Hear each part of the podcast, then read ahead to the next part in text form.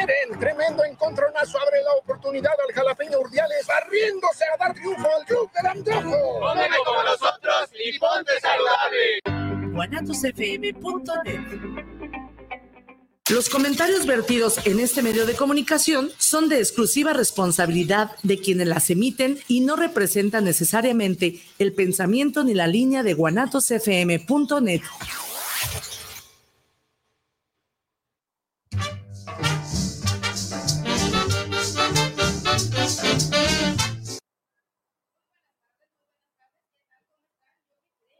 Estoy divirtiéndome, estoy feliz.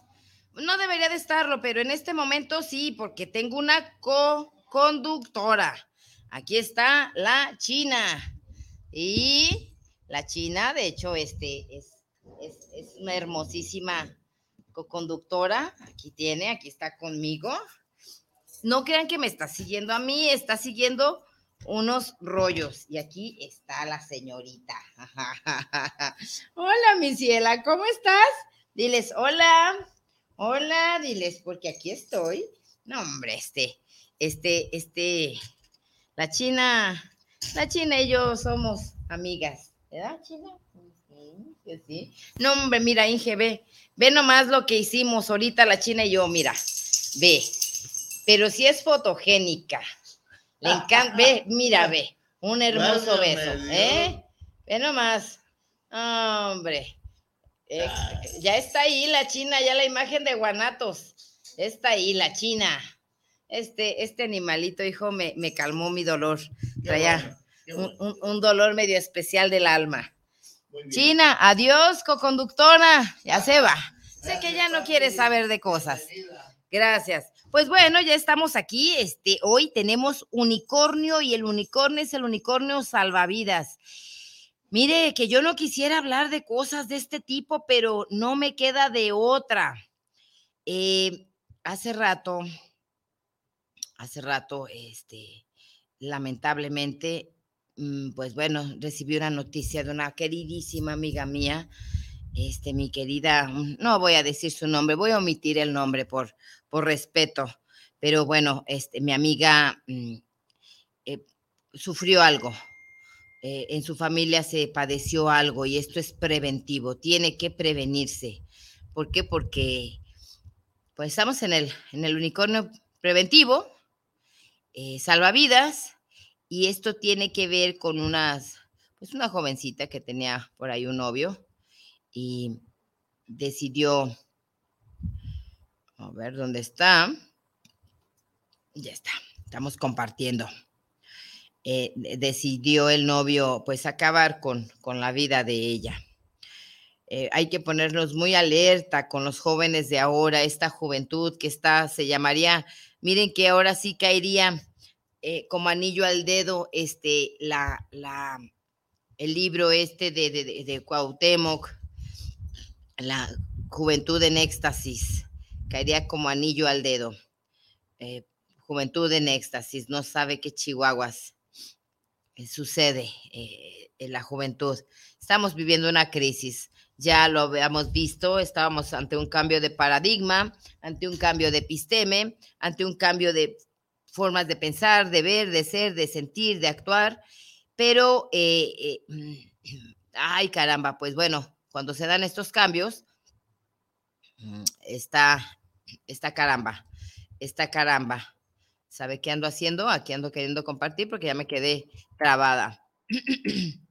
pues bueno, lo que sí vamos a hacer hoy, pues primero darle el pésame a esa queridísima amiga mía. Lo segundo, lamentable que una criatura, una muchacha, haya sucumbido ante las manos de alguien que estaba enfurecido, enojado, enloquecido por los celos, en fin, vaya usted a saber este, estas situaciones pues son muy viejas. Los, los, los encuentros de ese tipo les llaman crímenes pasionales, pero bueno, en, ah, en los jovencitos no, eh, ya no debería de suceder. Estamos en pleno siglo XXI. Se supone que es el siglo del conocimiento, el siglo de eh, donde tanta tecnología, pues bueno, no debería. Mm, mm, mm, Error enviar mensaje. Ok. Aquí tenemos, andamos acá. Y estamos compartiendo. Estamos compartiendo y publicando más opciones. Bueno, pero bueno, dejemos eso en paz. Ya dejemos eso en paz y vámonos a lo que te truje, chencha. Ahorita estaba platicando precisamente con, con Rosy Guanatos acerca de cómo nos divertíamos hace tiempo cuando, bueno, este, no estamos ante este cambio de paradigma que tenía que haberse dado desde el 2000, luego del 2012, y bueno, hasta se vino a dar hasta el 2020-21. Hasta entonces fue, cuando pudimos sentir eh, eh, los, los estragos ya, ya los, los temblores y sudores de este cambio de siglo. Yo sinceramente, pues bueno, antes del, siglo del, siglo XX, pues ya, ya se había sentido, había canciones, estábamos esperando eh, el, siglo nuevo y, no crea, había un sentimiento especial, raro, eh, no sabíamos a dónde íbamos, porque conocíamos perfectamente el pasado, pero el futuro no. De hecho, no hay futuro, el futuro lo vamos creando conforme vamos avanzando. Nada es predecible. Muchos escritores hablaban acerca de este siglo del conocimiento, la tecnología. Eh, de hecho, poquito antes de que llegara la pandemia, poquito, le estoy hablando tres, cuatro días antes, yo había estado leyendo un libro que, eh, que hablaba precisamente que ya sin las pandemias, sin las guerras, sin muchas cosas que podían evitarse a través de la tecnología y de la nueva forma de pensar, una forma más civilizada, eh, bueno, estábamos, no, no podíamos entrar con, con, con tanta virulencia lo que es las guerras o las pandemias. Sin embargo, pues esta pandemia ya vimos que no, que no se han desaparecido, hay nuevas formas, mutan las maneras de pandemia, mutan las formas y fondos del de una, yo diría, yo le llamaría y sin mucho temor a equivocarme, póngale que un 94% del, del temor a equivocarme desaparece, pero sí hay un, un 6%. Eh, yo diría que todo esto es ya orquestado, ya acomodado, no hay poder sin resistencia. El poder crea la misma resistencia y la resistencia crea el poder para poder existir. Y pues bueno, esto es filosofía. Pero bueno, vamos a ver. Vamos a ver qué sucedía el siglo pasado, porque me han estado pidiendo que hable mucho acerca de lo que son eh, los, los, ah, perdón, eh, lo, que son los mercados, eh, nuestra historia y en la, ahora para, para para la feria de la torta ahogada, que es el día 10, pues su servidora va a sacar este, a petición, bueno, de los datos del pueblo, de los, los, clientes, y porque a mí me encanta hacerlo, eh, vamos a sacar una antología. Una antología que es, la antología es algo que sucedió, o sea, lo antes, la ideología de lo que formó algo, lo que sucedió este, mientras se iba formando lo que ahora conocemos como la torta ahogada. Me di a la tarea de investigar, ya tengo buen rato porque ya van varios libros que saco con estos, con esa situación. Eh, experta en, en, barrios, fíjese que sí, ¿eh? ¿eh? sí, soy experta en barrios. ¿Por qué? Porque, porque me encantan los barrios. A mí me gusta mucho el, eh, la, la, cultura del barrio, oiga, el taco me gusta el taco, me gustan las gorditas de la esquina, me gusta eh, eh, la, tortillería ahí eh, antigua, me gusta el olor a barrio, este, esos barrios hermosos, esos tiempos pasados, pues bueno, no todos tuvimos la oportunidad de nacer en un... en una colonia, una ciudad, más bien colonia muy, bueno, eh, muy exclusiva. Yo, yo soy de barrio, entonces me encantan los barrios. Me gusta el sabor a taco, oiga. Me gusta el sabor a taco, me gusta el olor de las casas con su aroma a familia, a pollito, a sopa, a frijoles recién cocidos. Me encanta el eco de los rezos ahí todavía. Ya no se dan en estos tiempos, pero quedan todavía vestigios que las abuelas rezaban sus rosarios. Eh, me gustan las imágenes de la Virgen de Guadalupe ahí al, al, entrar y todo mundo, una Lupe en cada casa, un Chuy en cada casa, un José en cada casa. Todo eso nos hace, es parte de nuestra idiosincrasia y a mí me agrada, me, me gusta. ¿Y, ¿Y por qué? Bueno, porque esto es lo que, lo que entretejió a, a, a las sociedades en las cuales estamos viviendo. De hecho, ahí, ahí es donde los valores reales, genuinos, se gestan y se pueden llevar a cabo. Y bueno, este, ¿por qué? Porque en, las, en otros, ya más alto no, hay una, una frase que me encanta que es precisamente de, ay, se me olvidó, eh, este escritor escribió Caín, no sé quién pueda recordarme el nombre de este, de este escritor, Caín, eh, otro de ellos es el ciego, ay, se me olvidó. y pues bueno, ahorita me acuerdo. Pues él decía que entre más alto, que entre más se acercaba uno a la altura, pues quedaba, se confundía. Por ejemplo, usted pone una escalera y se va acercando al techo, pierde noción de en dónde está y pierde piso y hasta se marea. Y pues bueno, este, entonces eso sucede en todos los tiempos, en todos los barrios. ¿Por qué? Bueno, porque el barrio es la, la raíz. Eh, el barrio es la raíz. Y para empezar, vamos con esto que es una antología, una breve antología de, lo, de la torta ahogada. Y ya, ya sacó su cafecito, ya este, tiene su sillita por ahí, ya está dispuesto para escuchar, porque es muy breve, ¿eh? es breve, pero muy informativa. Su servidora tiene algo.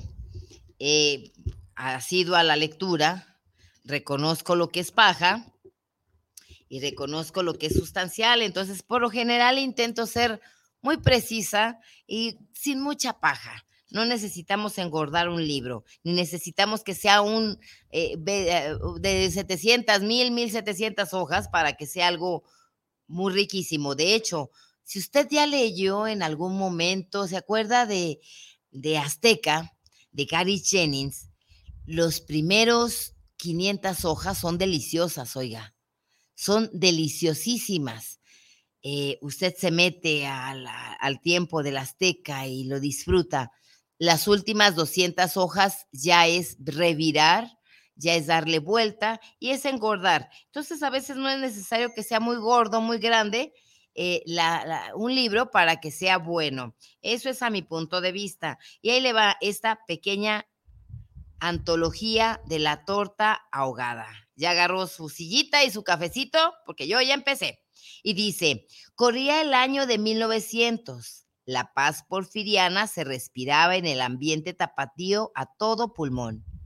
La consigna porfirista para el país era procurar orden y progreso en Guadalajara tal premisa se cumplió. Para 1901 la ciudad estaba identificada como una ciudad culta y afanosa, en constante desarrollo, con un buen nivel de bienestar. ¿La razón?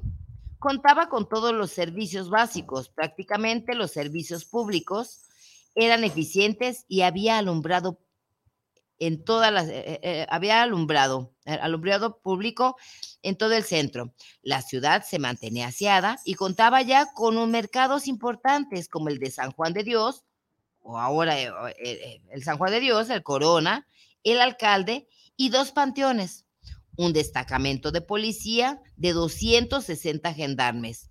Lo único que faltaba en ese tiempo era un cuerpo de bomberos. Además, el agua dejó de escasear al entrar en funciones el sistema de suministro de los colomos el día 13 de febrero de 1901. Más como no todo es color de rosa, ah, porque ha de saber que a su servidora le encanta y este, bueno, más como todo, todo es color de rosa, siempre hay un prietito en el arroz. Los jodidos estaban al otro lado del río de San Juan de Dios y pues los otros, los pudientes, se remolinaban en lo que hoy es el centro de la ciudad comerciantes, políticos, artistas, empresarios, extranjeros, y eh, eh, doctores, o, más bien aquí es este ah, mm, profesionistas, perdón, profesionistas, comerciantes, políticos, artistas y extranjeros y demás gente de bien, que así se le llamaba y daban o proporcionaban buen nombre a la ciudad que le conocían, como dije, culta y educada. De hecho, esta es la fecha en la que la cantante Lucha Reyes, oriunda de Guadalajara, sacaba su música y la mexicanidad nacía. La paz porfiriana proporcionaba un ambiente de calma y prosperidad a el mundo de aquellos pudientes, los cuales generaron el cambio, por supuesto, gracias a los otros, al trabajo de los pobres, de los eh, de abajo. ¿Para qué hablamos de eso? No importa. Antes no importaba, al igual que en estos tiempos. Diría mi abuela que se mueran los feos. Pues bien, mientras ese tiempo transcurría, las tiendas comerciales europeas, como las fábricas de Francia y la ciudad de Londres, o la juguetería de la fortuna, vendían y vestían a todos aquellos personajes que de alguna forma daban vida a esa élite. Como lo mencioné antes, marcaba el estatus con el que por mucho tiempo se le conoció, a la vez que disfrutaba de aquella paz porfiriana para ese entonces ya existía la Cámara de Comercio en Guadalajara, el centro y era el centro de distribución. Así nació en su mayoría. Y era el comercio quien le dio vida y pujanza desde su inicio en 1547. Bueno, y eh, la división entre los México y españoles, mexicanos y españoles. Aquí dice, déjeme le cuento una breve semblanza de lo que es la historia de Guadalajara. Pues bueno, ¿por qué tanto énfasis en la paz porfiriana? ¿Por qué tanto énfasis precisamente a esa, a esa elite? Eh, y se lo voy a explicar después. No, ahorita lo voy a explicar por qué. Resulta que la torta ahogada nace precisamente con su alma mater. Su alma mater no es el chile, oiga. Su alma mater no es la carnita. Su alma mater es el virote. Ajá. El virote es lo que constituye a la torta ahogada, pero no cualquier pan. Tenía exclusivamente que ser virote. ¿Y quién trajo el virote? Aquí doy una breve este, semblanza de lo que fue Guadalajara. ¿Por qué? Bueno, porque es importante. Y dice, Guadalajara proviene del vocablo árabe Wad al-Dahir, que significa río que corre entre piedras. El nombre se lo otorgó Carlos I de España en 1535. En 1547, pues de Alvarado llegó a las tierras en donde fundó o fundaría la Guadalajara que hoy conocemos pero después de haber intentado establecerse en otros lugares, tales como Nochistlán en Zacatecas, Tonalá, Tlacotán, esto en Islahuacán del Río, oiga, está interesante. Ojo, recuerde este lugar, dice aquí, Tlacotán en Islahuacán del Río, porque en breve nos devolveremos a ese lugar. Ah, cosas del destino. Pues bien, resulta que cuando llegaron al último asentamiento y se enamoraron de las aguas azules, del agua azul y el río que después se llamaría San Juan de Dios, o el río del Arenal, hoy que es la Avenida de la Paz. Se quedaron muy quietos y establecidos. Alvarado se regresaría a España y los indígenas mexicas que lo acompañaban desde Tenochtitlan decidieron pedir permiso para establecerse en lo que hoy conocemos como Mexicalcingo, o lugar donde viven los inditos. Esto porque algunos ya tenían compromisos familiares con las ya, los lugareños y las lugareñas precisamente con otros indígenas que ya habitaban ahí y que era el decanato de la reina de Sigualpili de Tonalá. Mexicalcingo, tanto como Analco y Atemajac, pagaban tributo a la reina de Tonalteca. ¿Esto por qué? Bueno, porque vamos a ver los inicios de Guadalajara y es cómo, cómo, cómo nace y los gustos, la idiosincrasia y precisamente eso que acabo yo de mencionarle, eh, la cultura, cultura y su, idiosincrasia o la cultura de su idiosincrasia, de qué, comían, por qué eran, en fin. Bueno, vámonos ya. ya dijimos cómo se forma Guadalajara. Así que los españoles se asentaron del río del Arenal hacia el norte y los mexicas hacia el sur. Más la vasta vegetación, el caudaloso terreno y llenos y fragantes de vida proporcionaban a aquellos indígenas todo tipo de frutos y animales de caza, posteriormente ganado y cultivos que llevaban a lo que hoy conocemos como las nueve esquinas para venderlas a los españoles y del otro lado del charco, pues, o sea, los mexicas.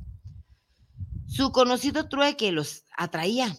De hecho, en el barrio de Mexicalcingo es en donde nace el mote con el que nos conoce todo el mundo, los tapatíos, que en lengua, lengua náhuatl significa canasto de mimbre o medida, canasto que mide todo, medida justa, que mide todo.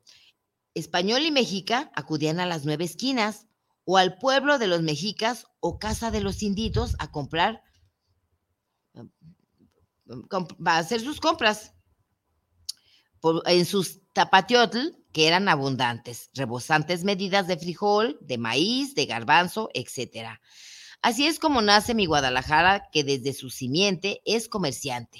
Guadalajara, como lo verá, era y es el centro de distribución de todo el estado. Y con orgullo puedo afirmar que en ella nació la mexicanidad, muy a pesar que en el tiempo de Porfirio, el porfiriato, Porfirio Díaz, todo el terreno se revestía con edificaciones sobre todo de origen francés y esa cultura media impostora y elitista, de hecho, ese aire entre lo refinado y lo grotesco y fanfarrón nace en mi tierra y aunque el mariachi es de Cocula y de Tecalitlán no sones, y el fanfarrón nace en mi tierra, y aunque el María ah, nace de tequila y mezcal, y los machos de Jalisco afamados por entrones, por eso traen pantalones, reza la canción. Así, también la novia de Jalisco es mi Guadalajara, cuna de la mexicanidad.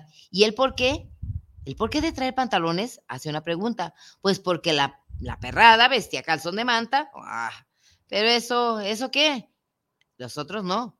Cuenta la leyenda, crónica o voy está a saber, que en alguno de los viajes, bueno, aquí ya empezamos, este, la perrada traía calzón de manta y pues los hacendados o los que yo le llamo aquí una cultura media impostora, porque sí, este, somos criollos, pero hay un, un origen medio afrancesado, medio españolizado, más que nada francés, ¿eh? Más que español es francés. Y esto tiene que ver, tiene que ver mucho, mucho eh, con Porfirio Díaz. Pues bueno, ya después de que vimos por qué Guadalajara y que ahí nace la mexicanidad, le platicaré, que aquí dice de nuevo, cuenta la leyenda crónica o vaya usted a saber que en alguno de los viajes que realizó Porfirio Díaz al lago de Chapala, que era un sitio hermoso, como lo es ahora, al pasar por Guadalajara, como es sabido, él, acarreaba, cargaba o llevaba consigo su equipo, entre ellos su cocinera y su panadero personal. ¿Esto por qué? Bueno, era Porfirio Díaz. Eh, no, no era muy, no era muy, era popular, pero no por ser muy, muy querido. Sin embargo, eh, bueno, tenía que traer su panadero exclusivo y también su cocinera. Por esas razones no era muy querido. Guadalajara todavía no tenía ese, ese sentido de ser pueblo, de ser, bueno, pues estaban los de abajo, eh, los de abajo, pues ¿qué les interesa? Ellos tienen que vivir, comer, trabajar, pero quienes disputaban o los otros la opresión, eh, la fuerza, el poder, a eso sí les interesaba y Porfirio Díaz no consiguió la paz porfiriana de una manera exquisita, ¿eh? Era de una manera tremendamente sanguinaria y posiblemente necesaria. Como en toda cultura, bueno, ya hemos estado metiendo mucho estos tres, estos tres temas o estos tres ciclos que toda cultura, toda ciudad, toda persona incluso lleva en su ser, porque es como es arriba es abajo y como es abajo pues es a un lado y en fin. Eh, esto tiene que ver con el salvajismo, con la barbarie, para poder llegar a, lo que es este una civilización, lo civilizado. De tal manera que también mi Guadalajara, nuestro Jalisco, nuestro México vivió esas tres etapas, la barbarie, carajo, el salvajismo, Después la barbarie, ya cuando el salvajismo se da es consciente de que hay poder y de que hay opresión, pues bueno, se vuelve bárbaro porque abusa, abusa del poder y se vuelve bárbaro para poder consolidarse y crear una sociedad, una ya este una civilización. Este, de la misma forma, pues Guadalajara, si no se hubiera dado esos tiempos porfirianos con su forma tremenda de, de, de oprimir, de suprimir, los, las levantaciones, las guerras, sin esos 30 años de paz porfiriana, no fuera México lo que es. ¿No? No. Muchos le acusan, pues bueno, que sobre todo este, a uno de sus más, a quien le otorgaba el, ese distinguido cargo, eh, que era precisamente Victoriano Huerta. Por cierto, saludos a Manuel Ponce y allá a Manuel Ponce Huerta, que ya está en el cielo. Eh, ellos, eran, son, ellos son este, descendientes de, de Victoriano Huerta. Victoriano Huerta era el que se encargaba con su, con su ejército de mantener ese orden, de apaciguar, si no, no puede. Y bueno, si le vemos un cariz, no tanto positivo, no positivo, solamente veamos las cosas sin poner en cuenta lo, sin tomar en cuenta lo malo, lo bueno. Eh, usted tiene 10 hijos y los hijos, pues bueno, están allí en salvajismo, este, un, eh, un, en un lapsus de una hora de salvajismo. ¡Ah, mamá!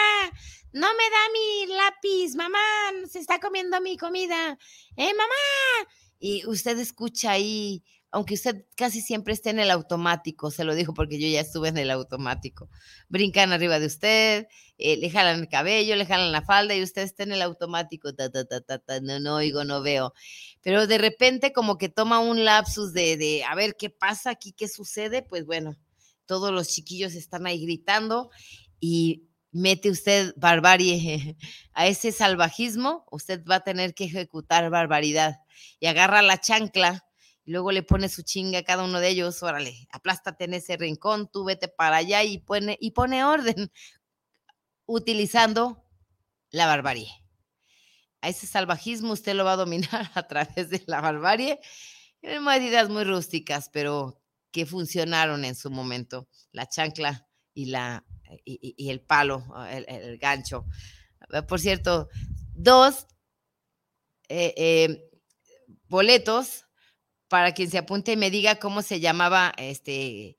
El, el, ¿Con qué le pegaban usted? ¿Con el cinto, con el palo, con la chancla? Platíquenos, platíquenos. Ah, pues bueno, entonces la mamá usa la, la barbarie para poder poner orden. Ya cuando todos están sentados allá con los mocos de fuera, chille, chille, ya usted puede traer la escoba y acomodar la casa. Eso mismo sucedía. Eso mismo estaba pasando, pues tenemos revueltas a lo carajo. Y bueno, este, si no hubiera sido por ese porfiriato, esos 30 años de porfiriato y esa paz porfiriana, quédense quietos o les mochan las manos, quédense quietos o esto. Pero era una barbarie, va a pasar barbarie, oiga. Y no puede ser buena, no puede ser mala. Y pues bueno, decíamos que él caminaba y a donde iba llevaba a su cocinera y a su panadero. Pues resulta que este panadero, que ya hemos platicado en muchas ocasiones, era el panadero de, Maximiliano, francés, se lo trajo eh, y le cocinaba a él, después le cocinó a Benito Juárez y por último a Porfirio Díaz y él se lo quedó por muchos años, 30 años.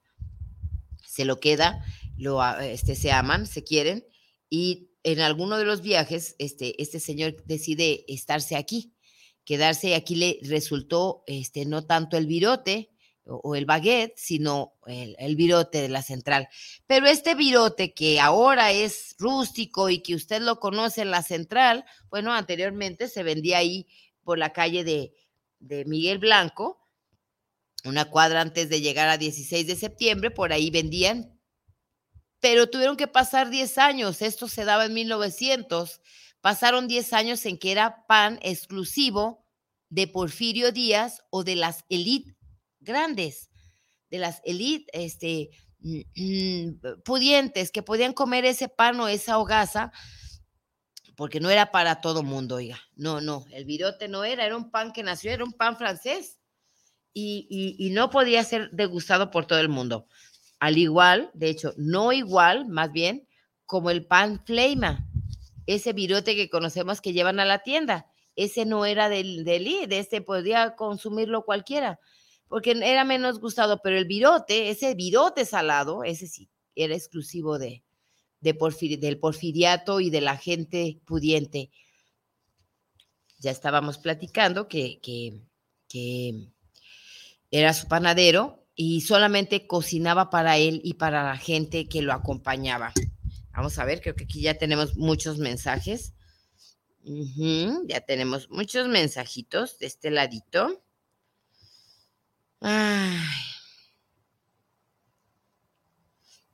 Ajá, ya está aquí. Mira, aquí está. José Luis Ramírez, saludos para el programa del unicornio. Qué buena historia de las tortas ahogadas y el saber que estamos comiendo como lo es un manjar tapatío. Hijo, te espero el día 10 en el mercado de Mexicalcingo a las 12 del día para que te lleves tu libro y degustes una deliciosa torta. Bueno, yo las hago con mucho cariño, hija. Óscar Alberto Reyes, saludos para el programa del unicornio, siempre con la buena historia del barrio, saludos. Ana María Rosales, saludos para el programa del unicornio salvavidas, saludos por tener ese gran programa, saluditos de nuevo. Pues muchísimas gracias. Muchísimas gracias. Qué bueno que les agrada. Pues seguimos. Entonces, para que se diera el virote,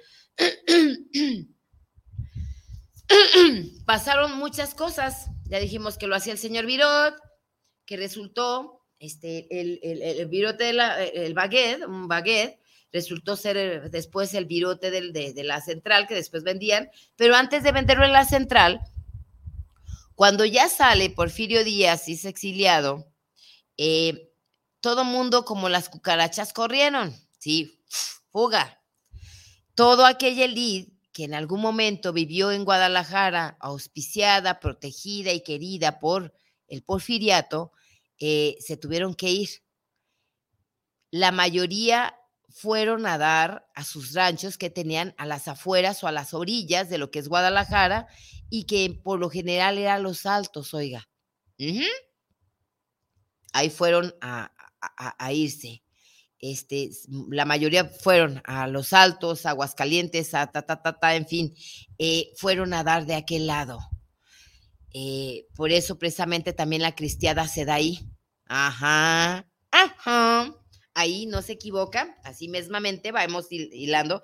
La historia es como, como encontrarle el hilo negro, nada más. Sigue el hilito y solita le lleva. ¿Por qué? Porque ahí estaban poderes que en algún momento estuvieron en el tiempo del porfiriato, pues precisamente metidos aquí en Guadalajarita. Pues bueno, este, cuando ya este, se va este, el exilio de, Porfirio Díaz, eh, él posiblemente haya seguido teniendo eh, eh, las manos ahí metidas en, el, de hecho, las tenía. y, bueno, este, platicamos a veces Manuel Ponce y su servidora, y pues bueno, él estaba fuera, en el extranjero, pero aquí tenía sus, eh, eh, sus poderes y se manejaban de alguna manera. Pues bueno, fueron a dar a los altos. De los primeros camiones que hubo, precisamente eran los rojos de los altos, unos camiones foráneos, había tranvías también que iban precisamente para allá, y estos franceses o estas personas que estaban, que estaban acostumbrados a, la comida de, de tapatía, y sobre todo al virote, pues bueno, lo pedían porque preferían el virote a la tortilla burda y, corriente que le llamaban. Pues bueno, pedían que estuviera cerca, así de que empezaron a venderse a los alrededores de las oficinas de, del tren, que ya existían desde 1900, eh, ahí pues empezaron a vender los virotes y los llevaban a los altos a la gente que los degustaba o que gustaban del virote, lo llevaban envueltos en su papel de estraza. Eso es con tema del virote. Ese es el tema del virote, porque ya la carne y el picante, ya ahí entran otros personajes. Pero si no hubiese habido este, el virote, pues no hubiera habido torta. Por eso es porque, por lo que en muchas partes eh, quieren emularla, copiarla o hacerla. Y pues no, no es como si aquí quisiéramos hacernos este unos huevos japoneses de esos que están con la con la yema muy roja, pero que ellos los entierran, esos huevos, en, en, en, un, eh, en un barro rojo que solamente hay este, en unas tierras precisamente de Japón con esos eh, líquidos o no sé, con esos sulfuros eh, especiales. Entonces también igual, el virote nada más se da aquí en Guadalajara. Y pues ya, le conté una breve historia de lo que es el virote, que sin ella no hubiese posible, no hubiera sido posible la torta. Voy a irme otra vez al libro, a la breve reseña. Eh, aquí estamos abriéndola. Eh, a ver dónde demonios nos quedamos. Ah. Vamos a empezar acá. Voy a voltearme.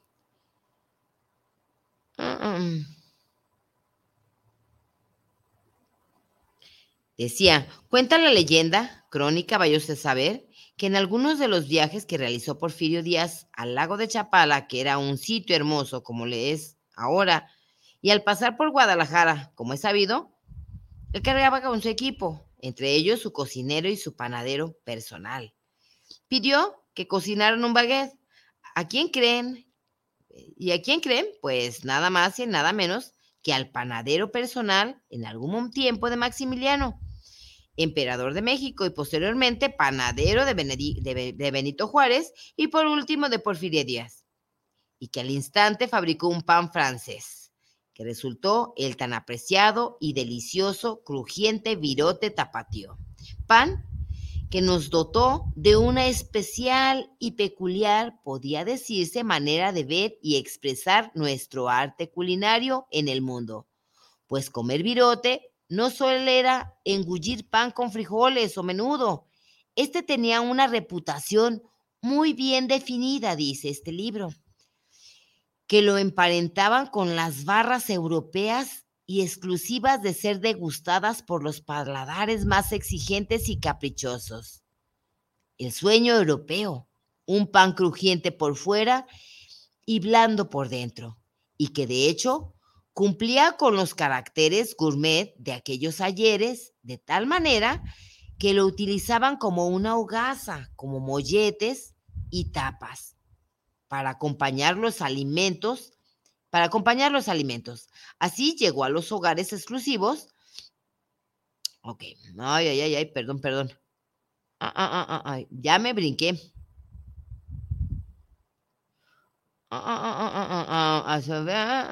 Perdón, perdón, ya me veía, ya, ya me perdí. Es que estoy aquí viéndole, bueno, que llegó a todas las partes a, comercial lo que decían en sus lugares de origen, bueno, en fin, y que llegó a los lugares.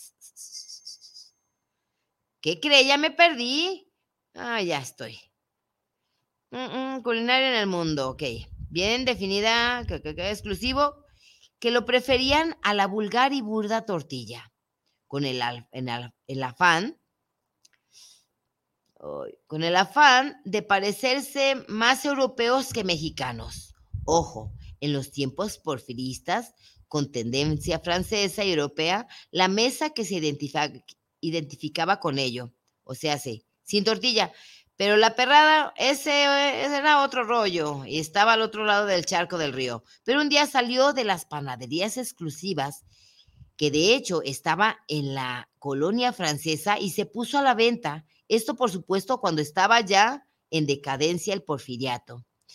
Y cualesquiera decía mi abuela que trajera dinero y ganas de comer un virote podía adquirirlo. Además, la demanda de gente extranjera que emigró a los altos de Jalisco, ya sea por, por sus tierras o por esconderse o por fin, por lo que usted quiera, este, lo pedían. Y bueno, era lo que acabo yo de narrarles. Así que el virote, que de hecho es uno de los pilares de esta historia, crónica, leyenda o como usted quiera llamarle, eh, es fundamental y es el alma mater precisamente de la torta ahogada. Ya de ahí, pues nos vamos desglosando hablamos ya después de cómo es que se juntan precisamente el virote, que ya dijimos que está fuera ahí de, las oficinas, eh, y luego alguien que viene precisamente movido porque aquí hay economía, que se llegó desde 1904, 1907, oiga, ya, ya tenía buen rato ahí. ¿Por qué? Bueno, porque se venían del rancho. Ha de saber también que a, Guadalajara le encantaban en los domingos eh, todos los lugareños. Una de sus, de sus entretenimientos favoritos de las, las élites, este, de todas las élites, de todos, era ir a pasear, ir a comer, ir a visitar los baratillos, los museos, en fin. Daban las 12 del día, este, ahí le, voy a platicar una pequeñísima así semblanza de lo que eran este, los días de antaño, estamos hablando de 1905, 1917, 1920, se conservaban todavía hasta 1950.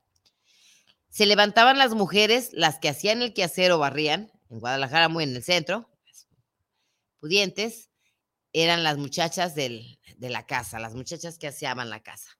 En los barrios por allá, este, allá del otro lado del charco, que aunque parecían, las casas eran parecidas, ¿eh? Nada más unas tenían caballos y dinero y las otras pues puros pájaros y ganas de tener dinero, pero eran parecidas. Las mujeres se levantaban temprano a las 5 de la mañana a barrer sus calles, a regar sus rosas porque la mayoría tenían sus huertos, regar sus rosas, por eso era la ciudad de las rosas, a darle de comer a sus pájaros, eh, a darle de comer a los gatos, a echarle su gorda al perro, porque al perro le echaban una gorda, ¿sí? A poner el, el, listamal, unas iban a molerlo, otras ya lo molían, eh, le echaban su gorda al perro, sí, ha de saber usted que le daban de comer primero al perro que al marido. Pues el perro, ¿qué hacía? El perro era muy fiel y le echaban su gorda al perro. Y pues bueno, así eh, empezaba el día con Guadalajara olía a las 4 de la mañana, de 4 a 5 de la mañana, pues ya olía pan. El pan que llegaban a recoger, este, ¿quiénes? Pues eh, los repartidores, era el pan, ya fuera pan fleima, ya después en los 50, pues virote. Y eh, entre eso, eh, también se cuenta que, que los domingos se barría más temprano, porque la misa, había misa de 7 había misa de 6 de la mañana, de 7 de la tarde, de la mañana, de 8, de 12, y de la de 12 se pasaba hasta la de 6 de la tarde.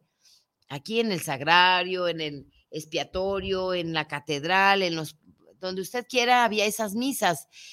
Pero al tapatío le gustaba mucho levantarse temprano para poder ir y agarrar todo el día eh, a pasear en donde en el centro, en el agua azul, este, allá en lo que es ahora el, donde se venden las nieves raspadas, el parque alcalde, en el parque eh, ah, Morelos, todo eso, y se iban de parque, se iban de, no de shopping, a, pasear, de Chapalita para allá, o sea, ya en las, las, las, en 1930, 1950, allá se iban a las carreras de carros, oiga, había 30 carros para 1930, para 1950 lleva 45 carros, y este era un, ir a pasear, eh, a dar vueltas y vueltas en su carro.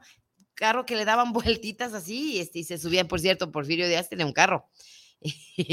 Era, es bello, de hecho, eh, uno de los carros eh, de, eso, de ese tiempo del porfiriato está guardado con un amigo que se llama Mario. Algún día le pediremos que venga y nos platique acerca de ese, de ese carro y una eh, de ese carro que nos platiqué. Pues total. Y le encantaba ir a comer de los usos y costumbres que también ya desde 1910 a los señores iban a misa de seis, para las siete ya estaban desayunando, para las doce ya estaban trepados o arriba ahí en, eh, en, en los tapancos, ahí en, en lo que era la alemana, quien traía dinero y que vive aquí cerca de Guadalajara, eh, para las 12 tenían que estar puntuales porque empezaban las corridas, la narración de las corridas de toro. Esto le estoy hablando ya 1917, 1920, 1905.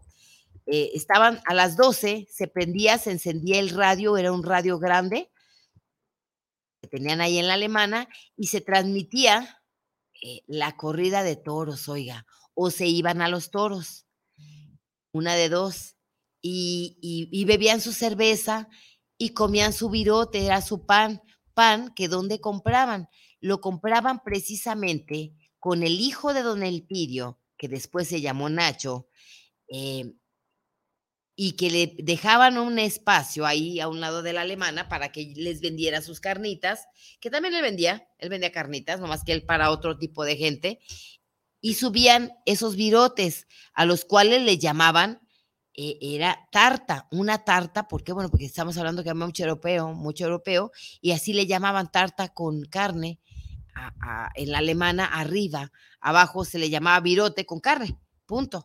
Y así empieza su nombre de la tarta, de la torta, de la tapa, eh, y, ahí empieza a crearse el nombre de la torta o de lunch, porque era las 12 del día, tomaban su cerveza, comían su tarta o su torta con carne y pasaban hasta las 6 de la tarde, oiga. De las 12 a las 6 de la tarde ahí degustando sus botanas, sus cervezas. A las 6 de la tarde pues ya llegaban las esposas por ellos porque a las 8 en casa se rezaba el rosario. Ellos ya no comían. Este también había una usanza muy bella que para las 10 de la mañana, las 9, 10, después de haberse bañado y haberse remojado las barbas, creo que ellos este, sufrían eh, esos, esos señores, eh, se remojaban sus barbas para poderse rasurar eh, y pedían un trapo caliente. No todos iban a, un salón este, de peluquería, algunos se hacían el pelo y se hacían la barba en sus propias casas, los hermanos con los hermanos o el papá a los hijos y los hijos al papá. Se ponían un trapo caliente eh, con agua y un poco de vinagre para que les ablandara la barba. Luego hacían jabón de lejía o ese que le llamamos amarillo. Eh, eso era muy, eso todos los domingos, ¿eh? Este, y hacían su espuma con una brocha y luego se untaban ese jabón en sus barbas y se rasuraban, ya fuera con una especie, una navaja, especie cuchillo, o ya, este, después ya salieron las gilet este, reemplazables, algo así, pero se rasuraban sus barbas. Cuando terminaban de rasurarse, se volvían a pasar ese trapo que estaba ya no caliente, sino tibio, eh, para extraer los residuos de jabón y se ponían alcohol con romero y un poco de alcanfor. Eh, estas, estas leyendas, estas yo las viví algunas con mi abuelo, eh, me encantaba verlo eh, y, algunas las estuve, las tuve que sacar de, la historia, verlas y disfrutarlas. Pues después de las, después de haber llegado de misa de seis, después de haberse rasurado y ponerse guapo, se iban a la alemana eh, o se iban al fútbol, ya, había fútbol en 1900, ya había fútbol, a de saber, 1900, ya había fútbol. O se iban a los toros, en fin, esto aquí en Guadalajara. Esto aquí en Guadalajara. Y pues bueno, con esa, así nace la torta, la tarta. La torta o tarta ahogada, porque les encantaba salirse a comer a la calle. Ya los más, más, más pudientes, los menos pudientes, pues iban por los tacos, iban por el pozole, iban por las enchiladas. Había unas enchiladas que venden ahí, precisamente en los, ahí donde están las donitas, esas que le llamamos donitas apestosas, que es de ese tiempo. Pues bueno, ahí vendían enchiladas, oiga. Eran unas tortillas medias duras que las metían en chile, le ponían queso y cebolla, esa era la más simple. Este, había otras que podían tener carne de pollo. Y en un anafre, ahí las vendían, estamos hablando de 1905 1904. Este, eso para la gente. Pasaban y ahí les daban su plato de peltre.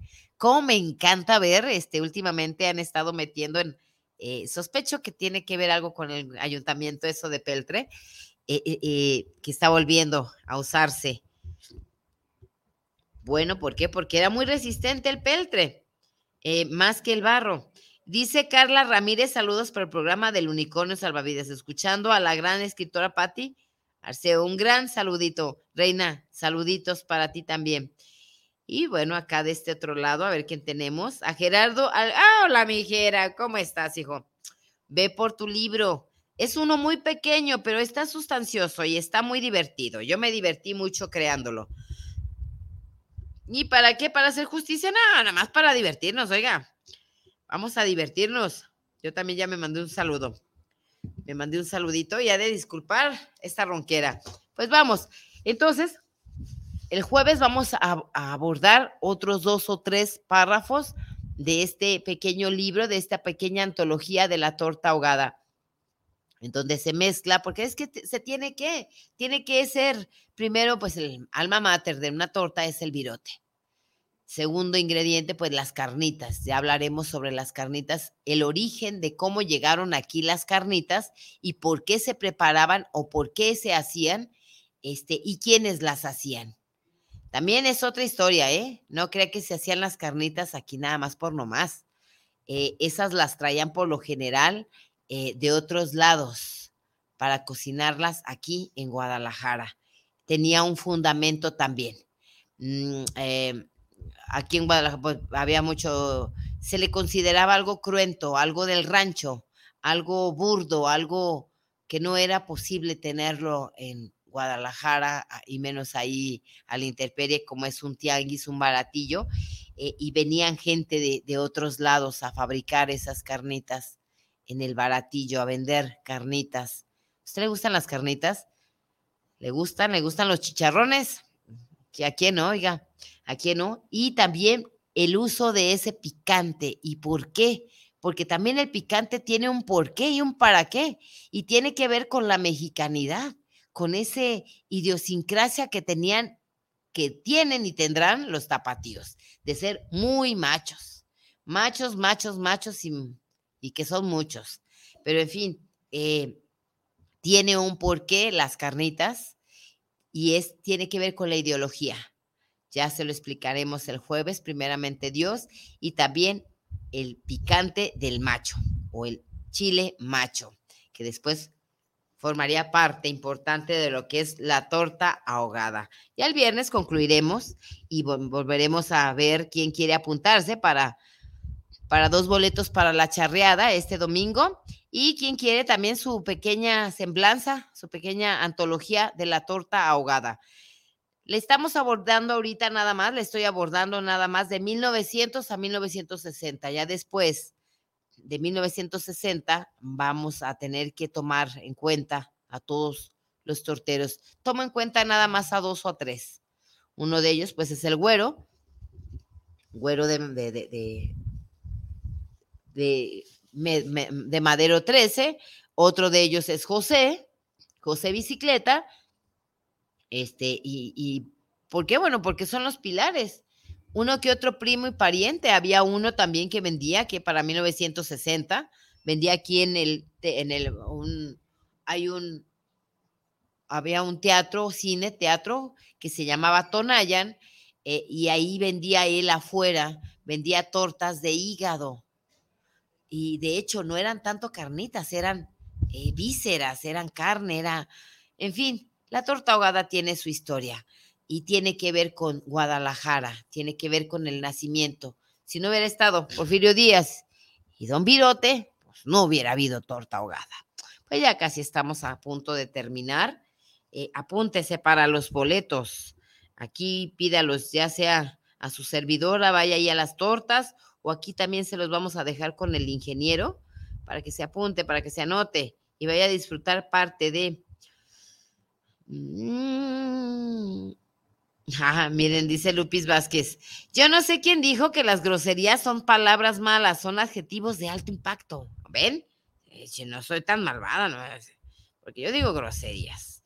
Pero en fin, ya casi estamos a punto. Dice Lupis Vázquez, mi reina, te quiero y te espero. Al ratito te voy a ver. Tengo ganas de darte un gran abrazo y un inmenso beso tanto a ti como a tu familia, mi reina, sabe que se le quiere, mija.